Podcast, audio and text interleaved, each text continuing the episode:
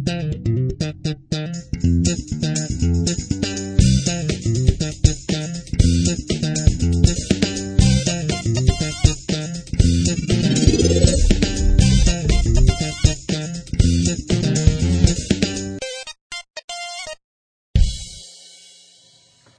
イエット研究所。この番組、ダイエット研究所は、世の中にある様々なダイエットをリスナーの皆様と一緒に研究、検証していくプログラムです。ご案内役は主任研究員である私永井と、よ半助です。ろしくお願いしまよろしくお願いします。えー、まあさっきね、あの、前回分配信の頭で、えー、ご案内を入れましたが、えー、熊本のね、大地震の前に、えー収録した音源だったので少し、えー、冒頭にお話を少しだけ入れさせてもらった直後なんですけども、まあでも、ねえ、未だに、っていうかもう、1000回超えてるみたいな数になっているらしく、す。もうなんか本当にあの、テレビ見てるとね、普通に地震がありましたの、アナウンスああ、その速報ねね、こうひたすら出てるみたいな感じなんでしょう。すごいですね。本当にもうずっと、必ずもう一番組に一回は必ず出るんじゃないかっていうぐらい。うーん、らしいんで、僕はちょっと今テレビを見れ、見てないのであれなんですけど、なんか聞くとそんな話みたいですね。うんですね。もう本当に頻発っていうかもう、しかもね、それが未だに割と数字が大きいんですよね。4とか5とか6とか、うん頻度で言うと。ね、あのーここ関東近辺でもまあ、3、4ぐらいはね、まあたまにあったりしますけど、こんだけ常にこう、頻繁に起こると結構精神的にダメージ大きくなりそうですもんね。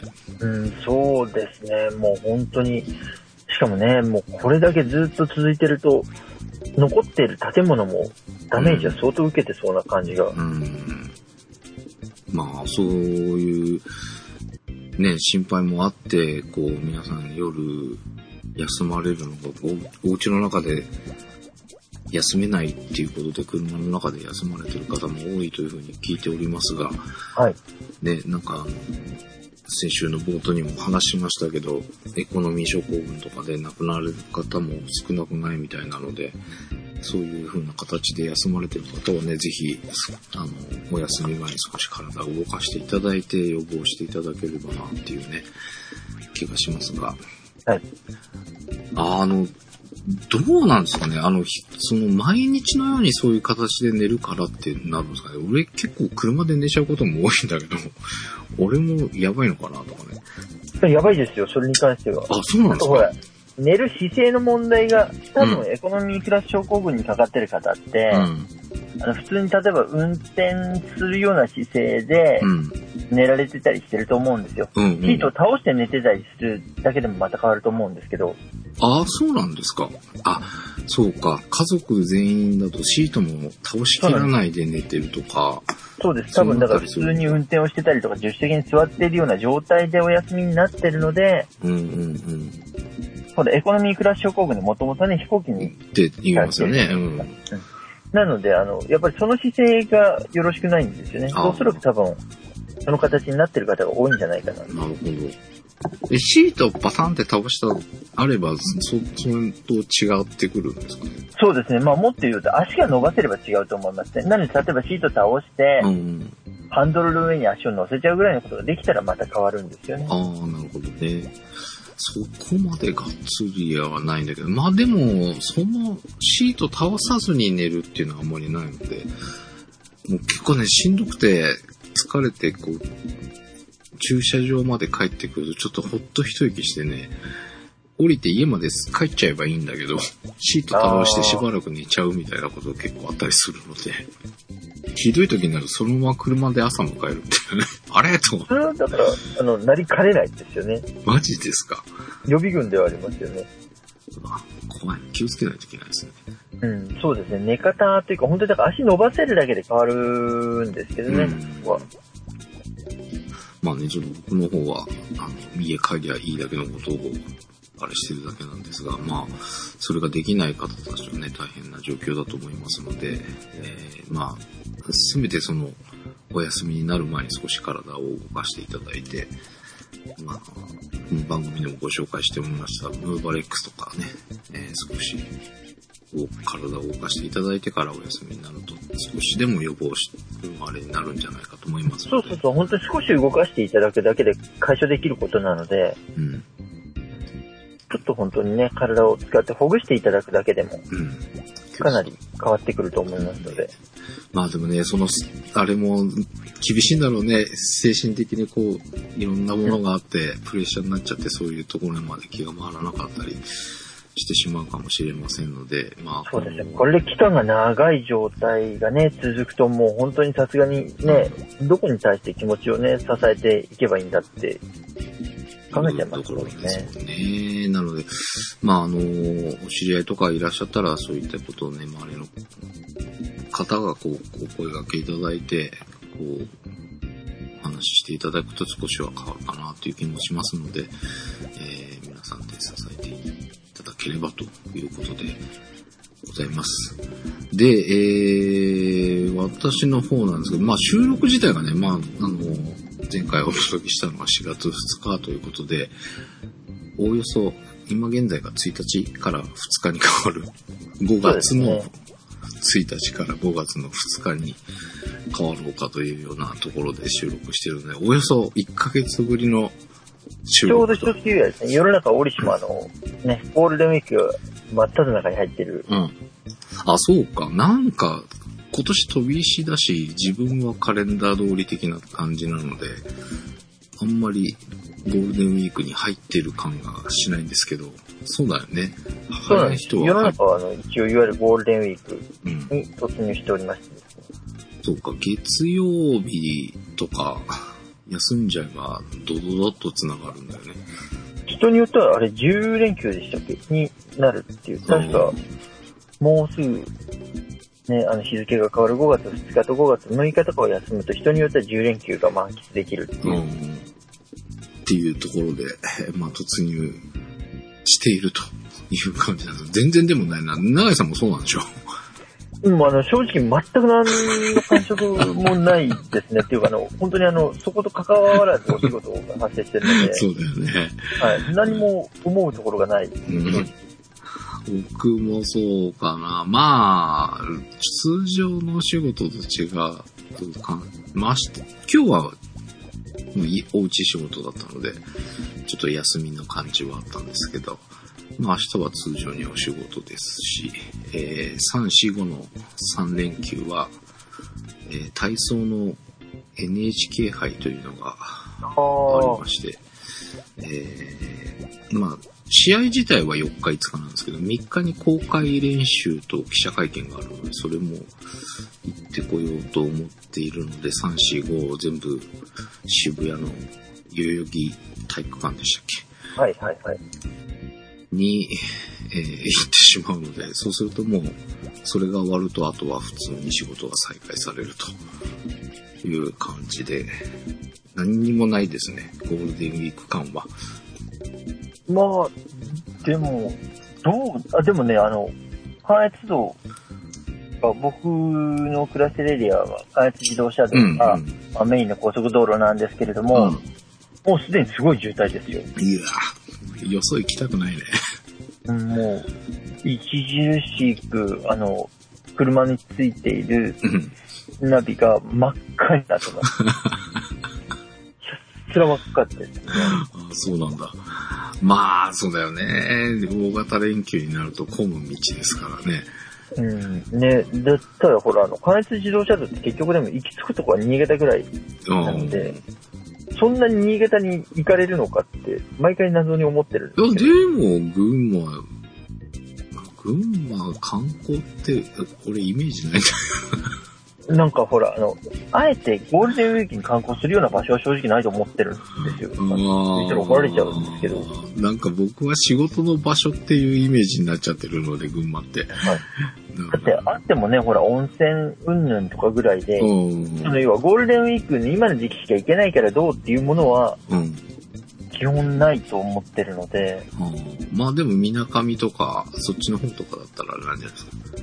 ほらでも温泉とかって別に時期問わずというか、うん。寒い時期でもありじゃないですか。うん。まあね。だから、どん、どんな感じなんだろうなっていう。まあでも、あみなかみに関しては、なんとなく、あ今ぐらいでも行ったら気持ちよさそうとか思うけどね。ああ、時期としてはまあ、うん。あれはあれですけど、ほら、あの、なんか、わざわざ、みなかみに行くのかどうかっていうのが、僕らからすると、なんかそういうのをやるのは、ほら、例えば箱根だったりとか、ああ、いや、逆に、うん。だやっぱそれは地元じゃないですか。僕からしたら箱根、え、ゴールデンウィークに行かなくたっていいじゃん、みたいな感じするけどね。だからなんかそういう感じなんですよう。ん。とかで、あえて、あえて行かなくて、この時期に行こうとしなくてもいい場所なんじゃないかっていうイメージ。でも、県外ナンバーの車多いですよ。まあ、そうだよね。なんか、うん。関越はそんなイメージがありますもんね。うん、すごく多いですね。だからまあ、それで途中降りてね、うん。一般道走ってる車も多いので、うん。すごく、そうですね、県外ナンバー。で、意外とやっぱ首都圏のナンバーの車たくさん見ますね。ああ、そうなんだ。意外と品川ナンバーはたくさん走ってるんですよ。ええまあ、ちょっとい、一泊二泊ぐらいで行くにはいい距離なんじゃないですか。あとほら、軽井沢とかに行かれるああ、方とかそうか。軽井沢があるもんね。うん。うん。割と降りてたりとか中継されたりとか、あと、やっぱゴールデンウィークでこちらの方、意外とゴルフ場があったりするんで、うんうんゴルフにいらっしゃって、そのままなんか泊まられてる方とかも多いようで。車は見ますね、たくさん。なんかまあ、縁のない私でございますが、えー、まあ一週、えー、一ヶ月か、一週間じゃない、一ヶ月、えー、本当は週間のはずなんですが、一ヶ月空いてしまいまして、えー、前々回かな、えー、お話ししました、半月記録。はい。の方ですが、えーっとね、3月は結構まめにやっていたんですが、4月に入って途端にですね、はい。やってるんですよ。SER もやっぱりお風呂入って体重も測り SER もやり、やってるんですが、こう書くのを忘れることが続きまして。記録しないってことなんです そうそうそう。これがね、あ、そう、4月入ってすぐに、えーまあ、大学の入学式があり、びっくりした。えーえ、進学したわけじゃないですよね。あの、撮影でね、えーで、小学校の入学式があり、えーで、その入学式を取った大学の、まあ、な入学して最初の、なんかオ、オリエンテーションみたいなのを、まあ、ホテルに缶詰になってやるっていうのに、同行して撮影させてもらったんですよ。はい。で、ホテル2泊3日、缶詰で撮り続けてみたいなのがあったんで、はあ、それはそれで過酷ですね。そう、なんか移動とかがないからね、まあ楽かなっていう気もするんだけど、ホテルの中はもう、10部屋ぐらいに分かれてやるのかな。で、もう、ぐるぐるぐるぐる、ひたすら朝から晩まで、朝、9時ぐらい、8時か。8時にはそのオリエンテーション始まるんですけど、はいえー、夜10時ぐらいまで、もうひたすら、10部屋をこう、まあ、同時進行になってるんで少しずつ取って、次の部屋行き、ってやって、ひたすら2泊3日みたいなは感じだったんですよ。で、まあ、逆にでも、ホテルの中だったら広々使えるから、もうムーバレックスとか、始めようと思ってたんですけど、SEL が限界でした。もうあ、それはもう疲れちゃってる。そうそうそう。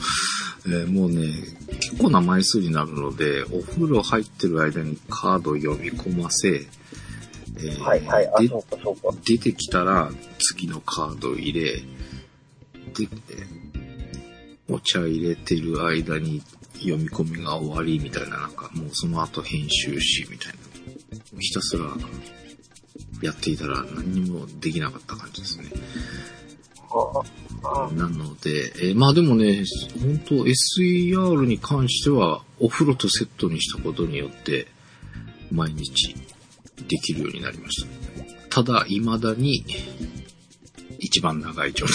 まだ短くできないやとか思いながら。はい。まだ体が改善されてないってことなんですよそうね。ですね。やっぱこの、何十年間かを凝り固まってたのはそうそう簡単にはいかないんだなっていうね、感じですけど。でもね、毎回未だにやってると痛気持ちいい感じ。だから伸びてるのは伸びてるっていうことなんですよね。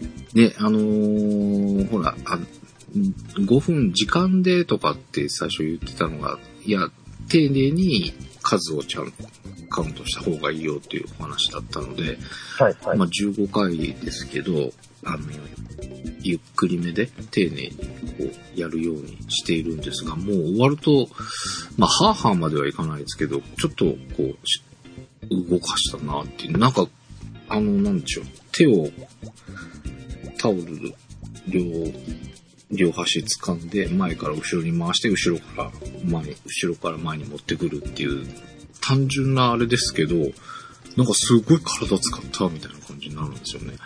意外とでも使われてる場所が大きい筋肉だったりするので、うん。結構、そう、体としては使うんですよね。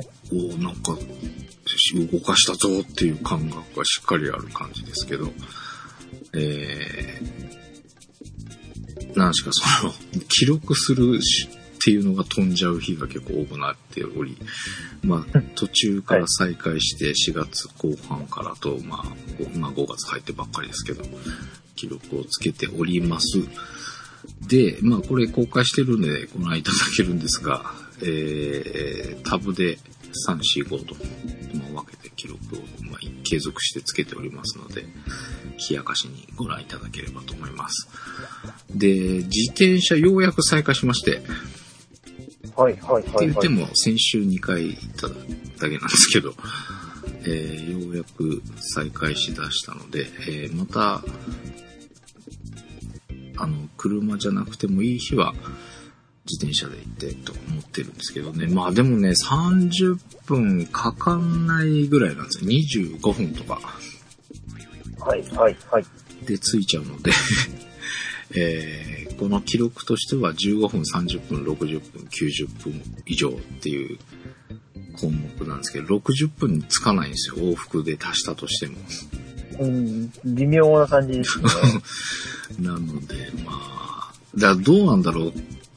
往復で50分なんで、1回では30分いってないんですけど、両方つけちゃえってことで、15分と30分に今つけてますけど。まあまあまあ。いや、一応ほら、それは今の時点で記録を残すこと自体に意味があるので、うん。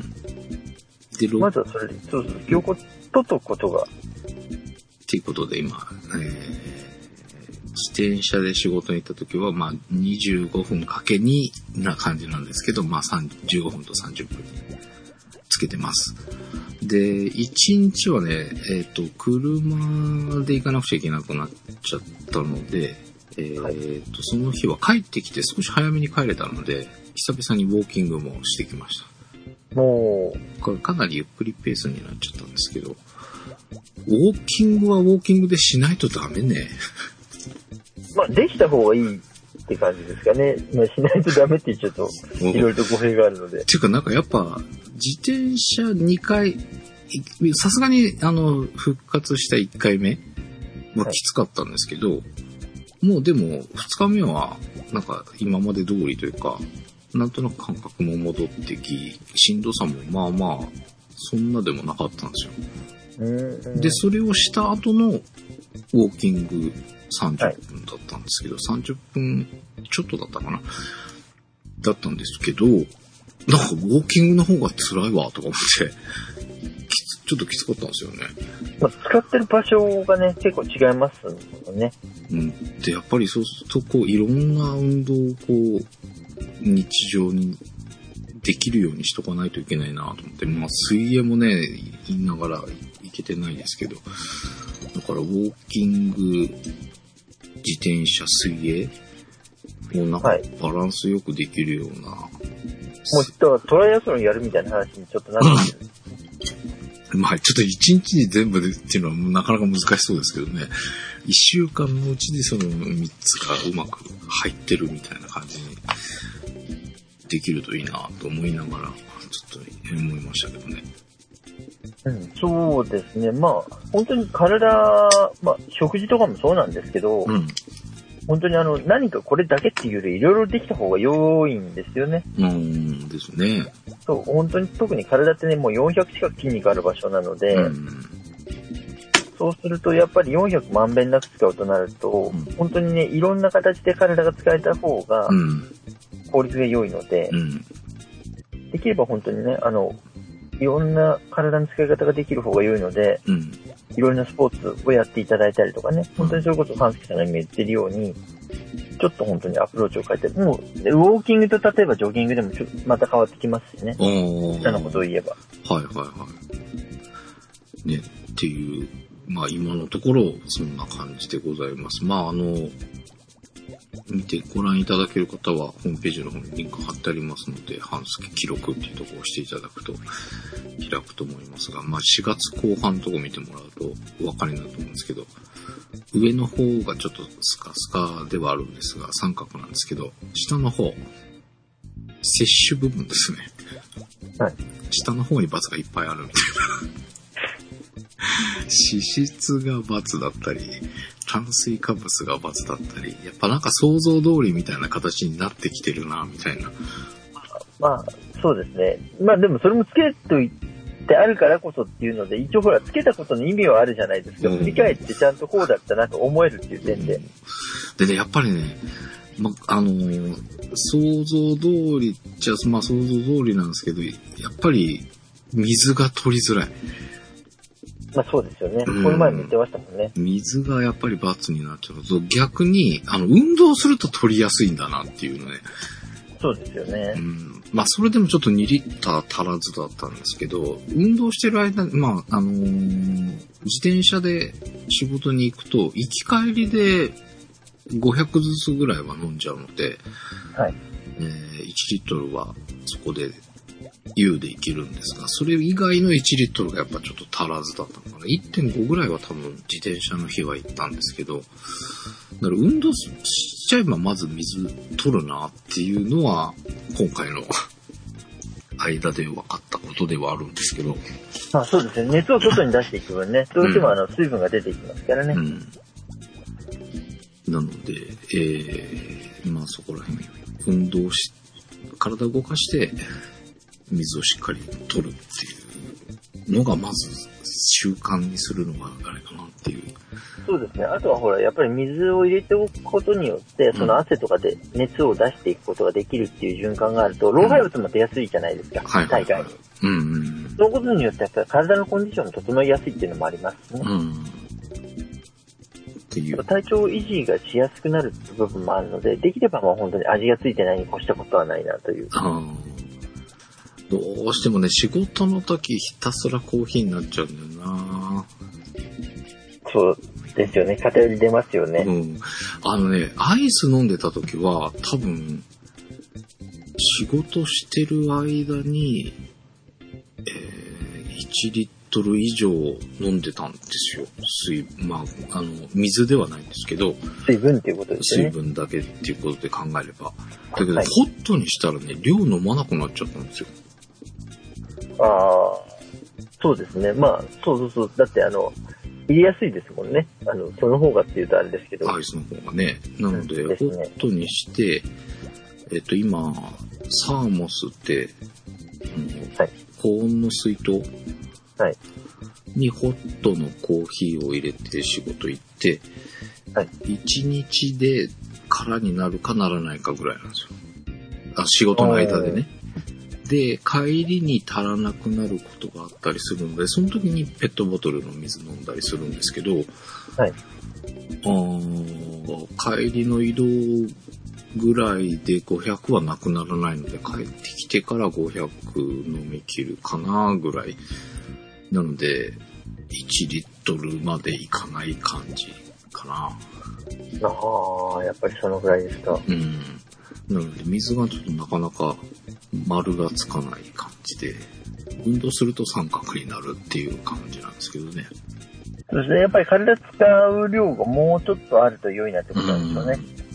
そうですね。体で動かしての点数っていうのが ついてないので、あの、きお仕事中で、まあ、体、なんか荷物いっぱい持ったりとかしたらとかっても厳しめにつけてるので、えー、そこら辺もついてこないし、時給のやつも1回だけかな。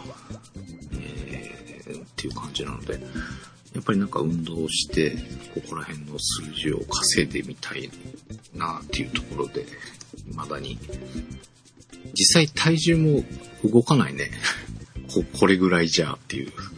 あー、まあ、ね、減るっていうところまではきっとね、運動量としての確保がまだ。できてないからね。なんか、っていうことなんでしょうね。動きだ、あの、数字が動き出すと、なんとなくわかるんですけど、今、多少、ちょっと減ったりちょっと増えたりみたいなのを繰り返してますが、今まだ動いてる感じはないので、やっぱ体をもう少し動かさないと、体重、体脂肪には反映されない感じなんだなっていう、なんとなくその、分岐点っていうかね、こう減り始めるための動く量みたいなのが、今の状況だと足らないんだなっていう感じはあるので。まあ、お仕事しながらだとね、なかなかちょっと本当に確保するのも大変ですしね。うん、なんですけどね、まあちょっと、うまく時間作れるようにして、えー、ここら辺、運動のところの欄にポコポコ、マークを入れられるように頑張っていきたいなと思いますが、えー、こんな私のペースだと、番組を聞いている方はいつになったら話になるんだよということになってしまうといけませんので、えー、今週はちょっとね、あの、一歩、先を行っている皆様に向けて、ちょっと永井さんの方にお話ししてもらおうかなと思っておりますので。はい。えー、で、まあちょっと、やってもいないのに気になるワードとして、あの、もうだいぶ聞き慣れましたけど、その体幹トレーニングみたいな。もうなんかね、すごく一般的に言われるようになりましたね。なりましたね。なんか、前のオリンピックの時かな、なんかいろんな選手のやつ、取材してるところ、なんかその体幹トレーニングをしてる、いろんな選手の体幹トレーニングだけみたいなのにスポット当てた特集みたいなのをやってた時もあったので、まあ、今年のオリンピックの時もそんなのが出てくるかもしれませんが、結構なんかいろんな方がトップアスリートたちがやってるぞみたいなのがこういろんなところで話題になっているので皆さんも一度ぐらいは耳にしたことがあるんじゃないかと思いますが。そうですね。もう多分ね、皆さん本当に耳馴染みっていう意味ではすごく、あ、聞いたことあるっていうことは、ね、必ず皆さん終わりだと思うんですが、うんうん、だからいつの間にか体幹トレーニングっていう言い方が、割と定着してきてますよね。うん、多分本来だと、うん、インナーマッスルトレーニングあはいはいはい。ことを多分指してると思うんですよ。うん。で、まあ、インナーマッスルトレーニングと体幹トレーニングって微妙に違うんです。ああ、そうなの？あの、まあ、同じといえば同じなんですけど、はい、あの、まあ、インナーマッスルっていうのが、うん、皆さんだいぶご存知だと思いますが、体の奥底の方にある、うん、筋肉ですね、うん、のことをインナーマッスルって言って、逆にあの、例えばあの、腹筋が割れてるみたいなことでね、皆さんもいろいろと、今だとシックスパックとかで話題に出たりもする部分。うん、あれのことをアウターマッスルっていう言い方をしたりするんですよね。うんうんうん、なのでまあ、それに対してまあ、深層、体の中、奥の方にある筋肉のことを、インナーマッスル、深層筋って言うんですけれども、うん体幹っていうのはあの体の幹って書くじゃないですか。はいはいはい、そうですね。なので、まあ、体の、まあ、肉体の中心部分のインナーマッスルのことを体幹っていうんですね。で、まあ、その部分を鍛えることを体幹トレーニングっていうので、うん、要はインナーマッスルトレーニングの中の一つの、まあ、エリアって言ったらいいんですかね。ああ、そういうことか。そう、が体幹にあたり、そこを鍛えるのが体幹トレーニングっていう言い方を。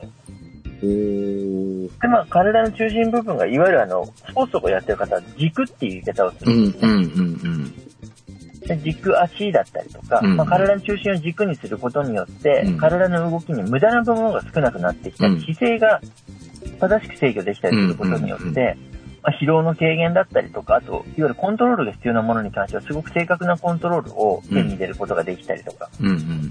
そういった部分で、まあ、いわゆるその体幹を鍛えるっていうことをやりましょうっていうお話が、たくさん出てきてるんですよね。だからまあ、スタミナもついてくるっていう言い方は、まあ、疲れにくいっていうことなので、うんうん。うん。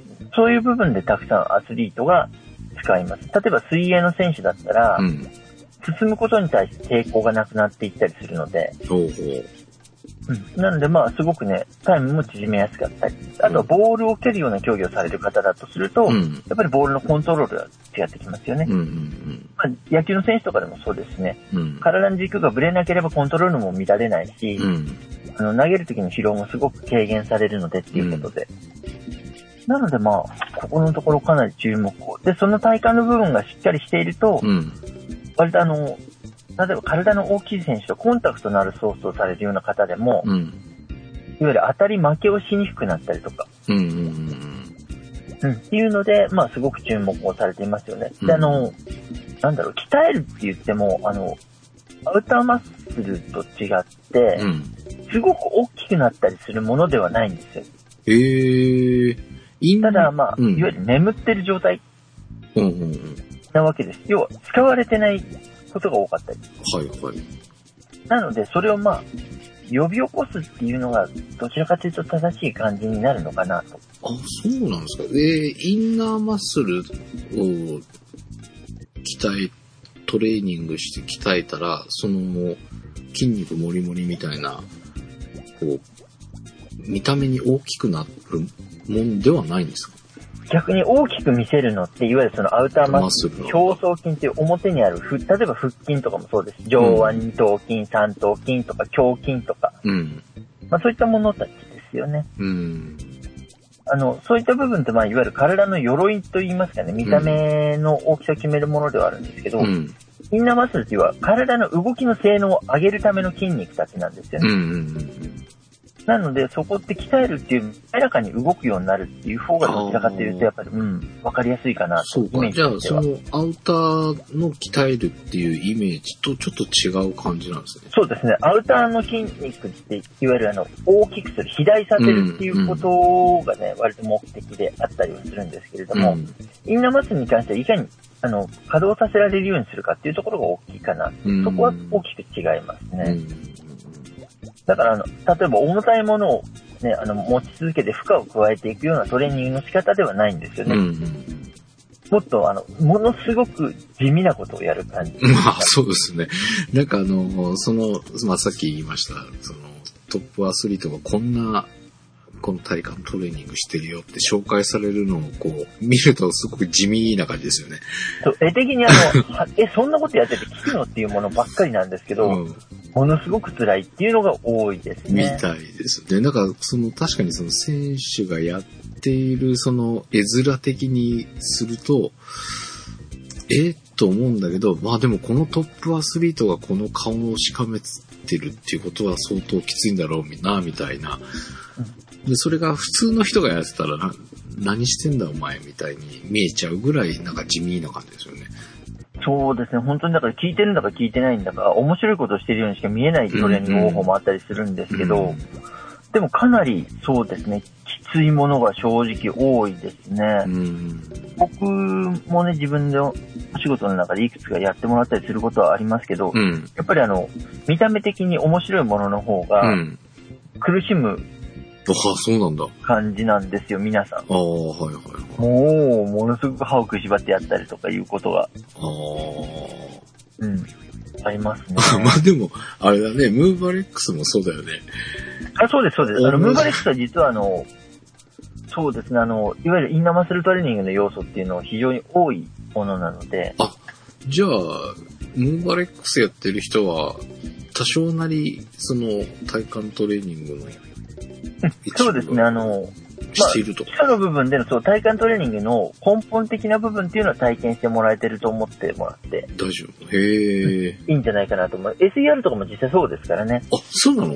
あじゃあ俺もやってんの筋肉を大きくするっていうことではないじゃないですか。ああ、そうかそうか。あの、やっぱり可動域を滑らかにすることだったりで、うん。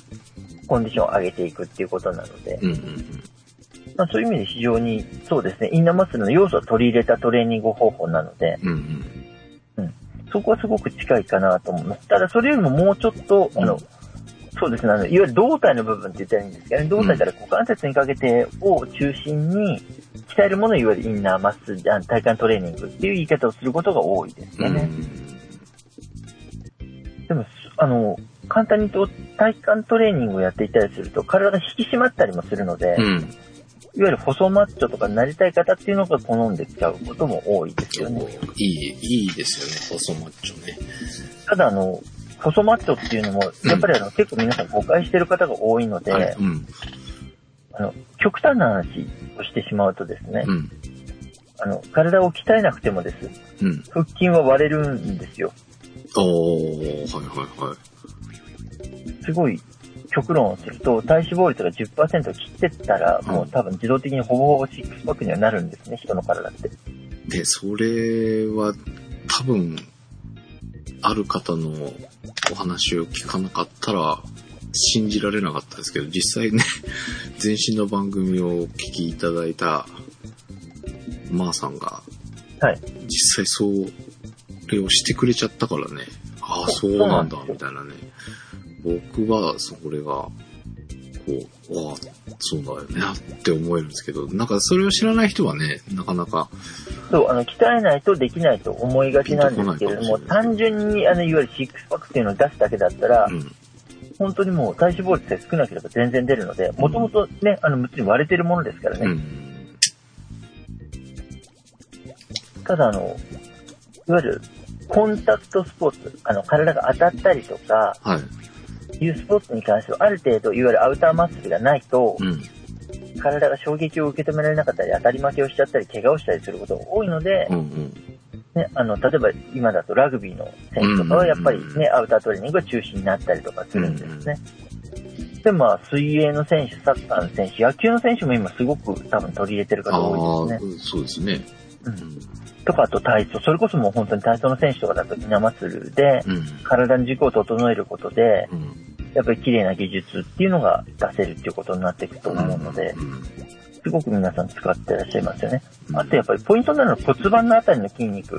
はい、骨盤をつないでいるあたりの、いわゆる腸腰筋って言われる筋肉うん、が、あの、鍛えられると、痩せやすいっていうので、一時期すごくダイエットの方面からもね、うん。熱い注目を浴びてたり、最近割とまた言われなくなっちゃったんですけれども、え、腰回り？うーん、腰回りっていうかね、本当にあの骨盤と繋がってる部分なんですよ。ほうほう。だからまあ腸腰筋っていう言い方で今しましたけども、うん、正確にはあの、大腰筋、大きい腰の筋肉っていうのと、うん、漢字で書くと、うんあ、と腸骨筋っていう、うん。この筋肉が成り立つものが腸腰筋という言われ方をするんですけれども、どこら辺なんですか？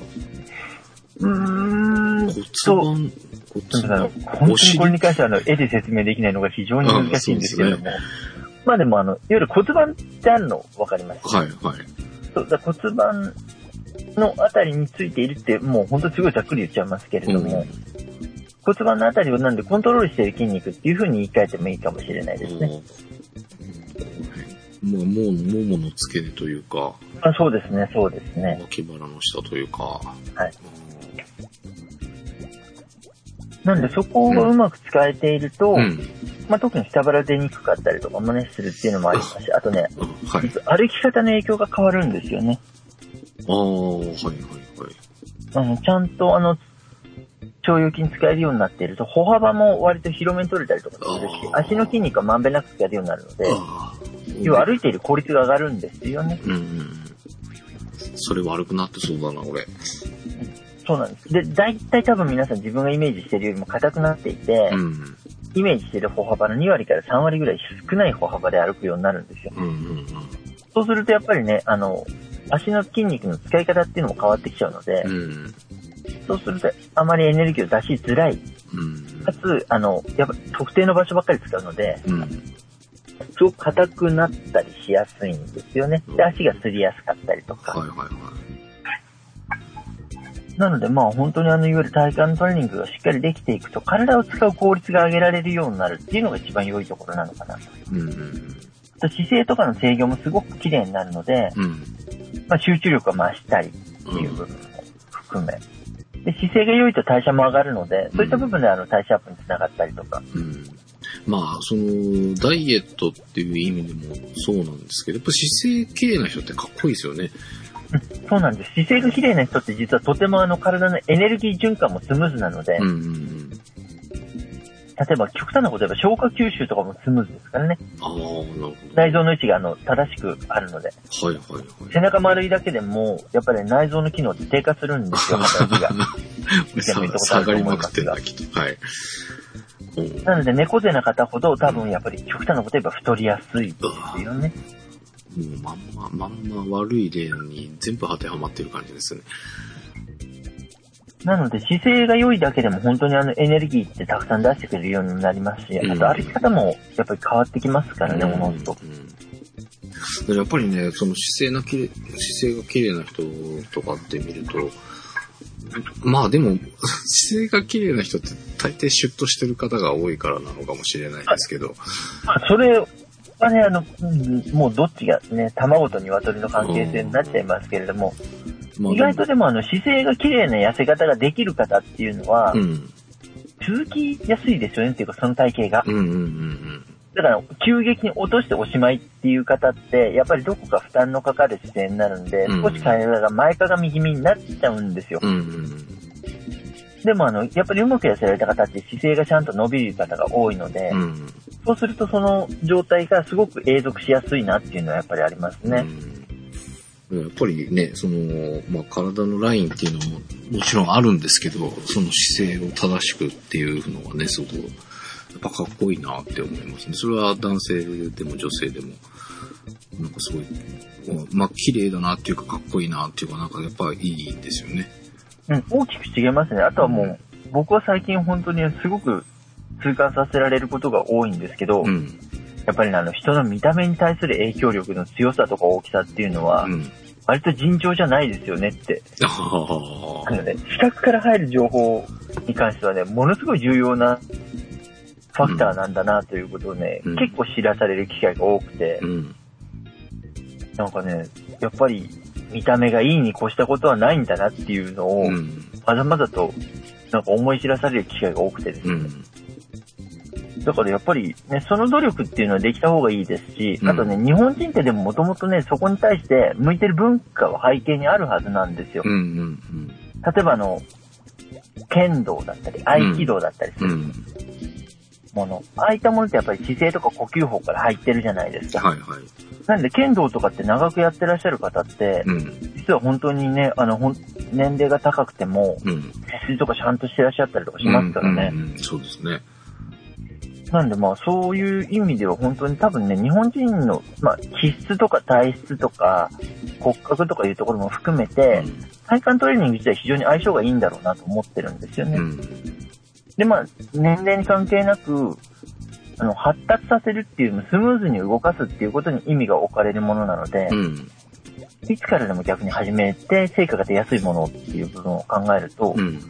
本当にね、年齢が高くなってから、なかなかね、ちょっとダイエット踏み出すのに、毎日ちょっと辛いことやるのはしんどいなと思う方でも、うん。やりやすいものではあるかなと思うんですね。うんただちょっと見た目に、あれ何してるんだろうと思われることは多いんですよ。それ、表でムーバレックスやるのと同じみたいな感覚なんだそうですね。でもそういったものほど実は効くんですよ。うんうんあの、本当に面白いもので、うん。ああ、あんなことやって何がいいんだみたいなことをうん続けている方ほど、うん実は成果が繋がってたりとかすること多いので、うん。うん。とてもだから日本人の方であればすごくやれると相性がいいトレーニング方法かなと。うんまあもしこの番組を日本語堪能で聞いてくださってる外人の方がいたらすみません、あの、お詫びいたします。まあ、で、その、とっかかりでこんなことがあって、なんかすぐ始められる、わかりやすい体幹トレーニング一つぐらいご紹介でき、できます？あできるんですよ、これ。すみません。僕の頭の中ではあって、口頭でも説明できるんでますけど、果たしてあの、皆さんの頭の中で同じ形で届くかどうか若干不安ではありますけど、はい。とりあえず、じゃあ、一つご案内していきましょう。うん。まず、えーっとですね、肘から、肘、はい。まあ、手まで。手まで、はい。はい。この部分を床につけて、あと腕立てをするような姿勢って言ったらいいんですかね。はいはい腕立て伏せをするような姿勢で、うん。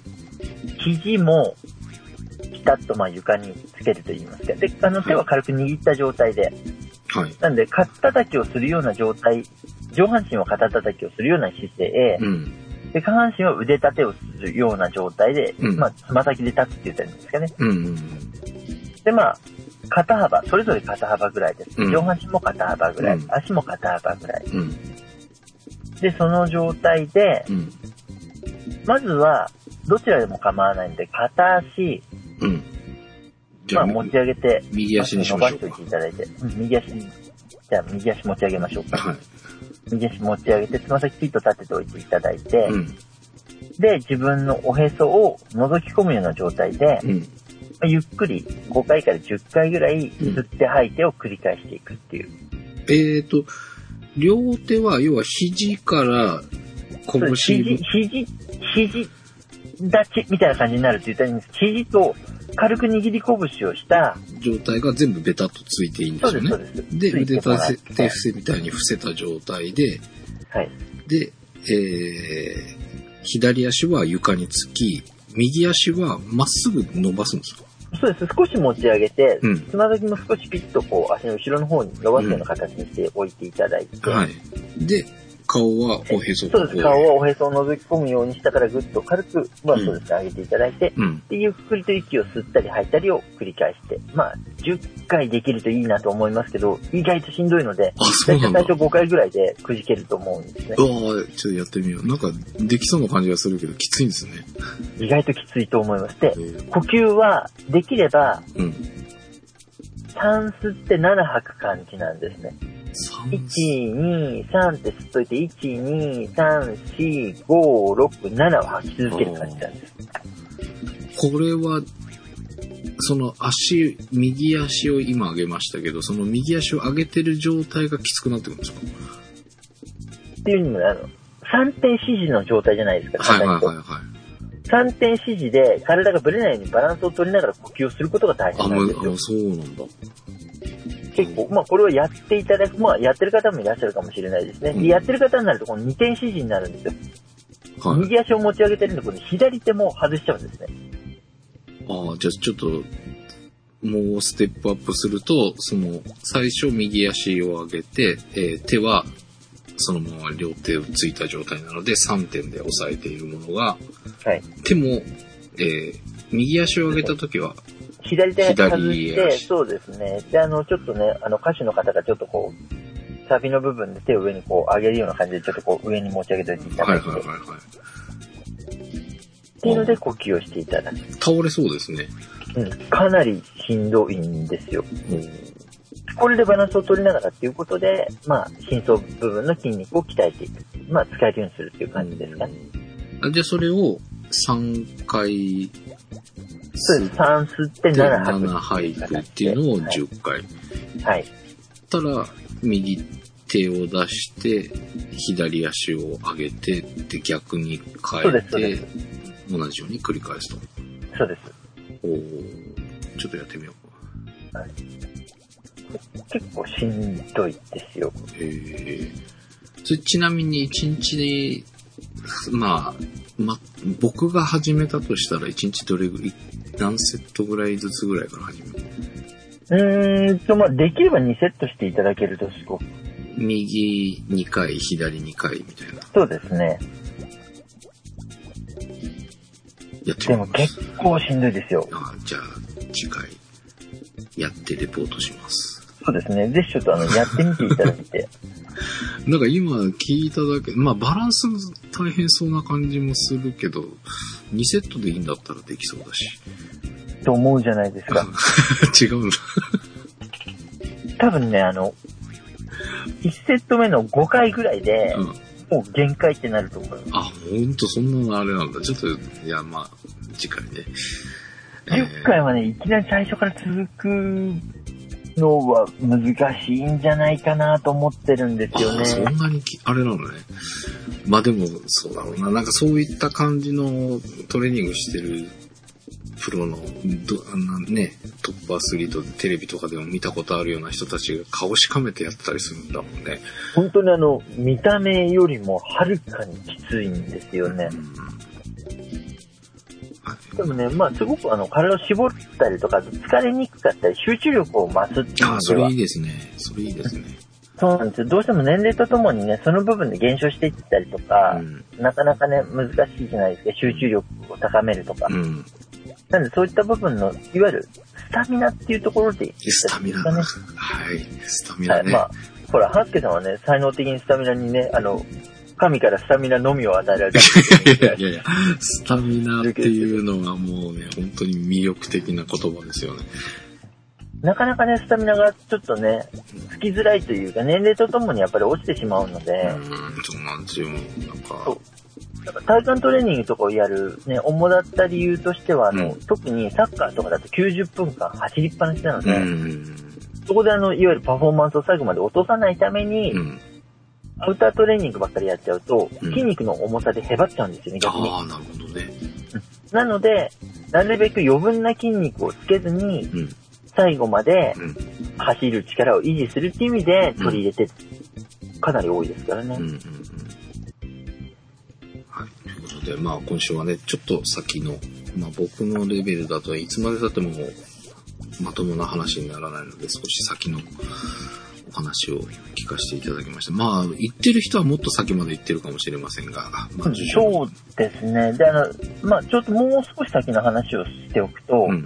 例えば体幹トレーニングと、いわゆるボルダリングみたいなものの組み合わせがすごく実は体にとっては良いんですよ。なんだそのボルダリングって気になるぞっていうので、いや、ほら、ね、もう多分知ってる方はね、やってるっていう方もいらっしゃるかもしれないですしね。うん。まあ、そこもおいおい、えーはいこの先取り上げてもらいますので、えー先行ってる方も呆れずに、えーお聞きいただければということで、えー今週はこの辺にしたいと思います。お届けしましたダイエット研究所。